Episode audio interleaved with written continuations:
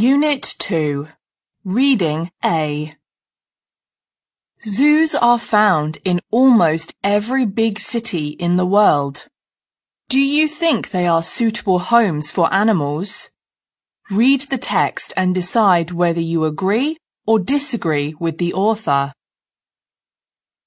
Zoos, cruel or caring? Last weekend I visited a zoo with a friend. When we were there, we debated whether or not zoos were a good thing. When I was little, I loved going to zoos.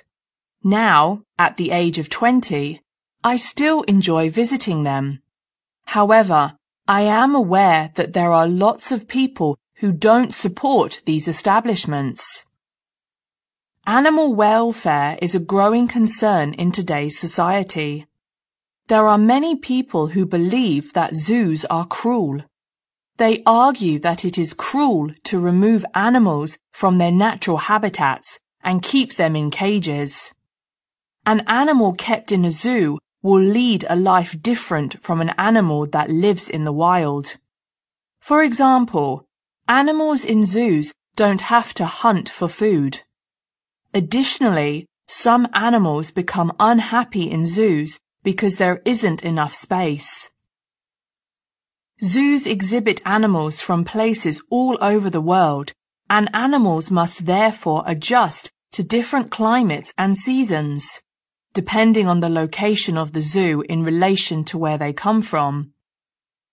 For human visitors, however, a trip to the zoo can be an educational experience. When students learn about endangered species and are able to see them in a zoo, they are more likely to support projects designed to save these animals from extinction. Zoos are involved in many conservation projects. Supporting zoos provides essential funding for these projects.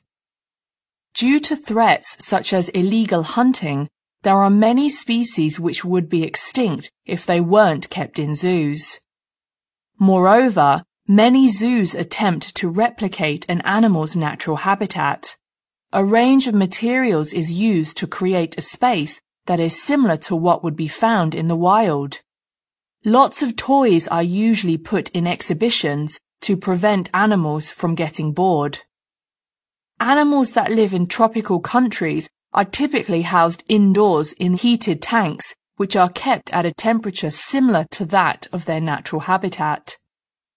Every zoo has a slightly different approach to animal care and welfare, but overall I think zoos are a good thing.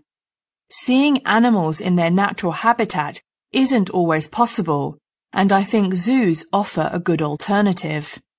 A trip to the zoo is both educational and fun.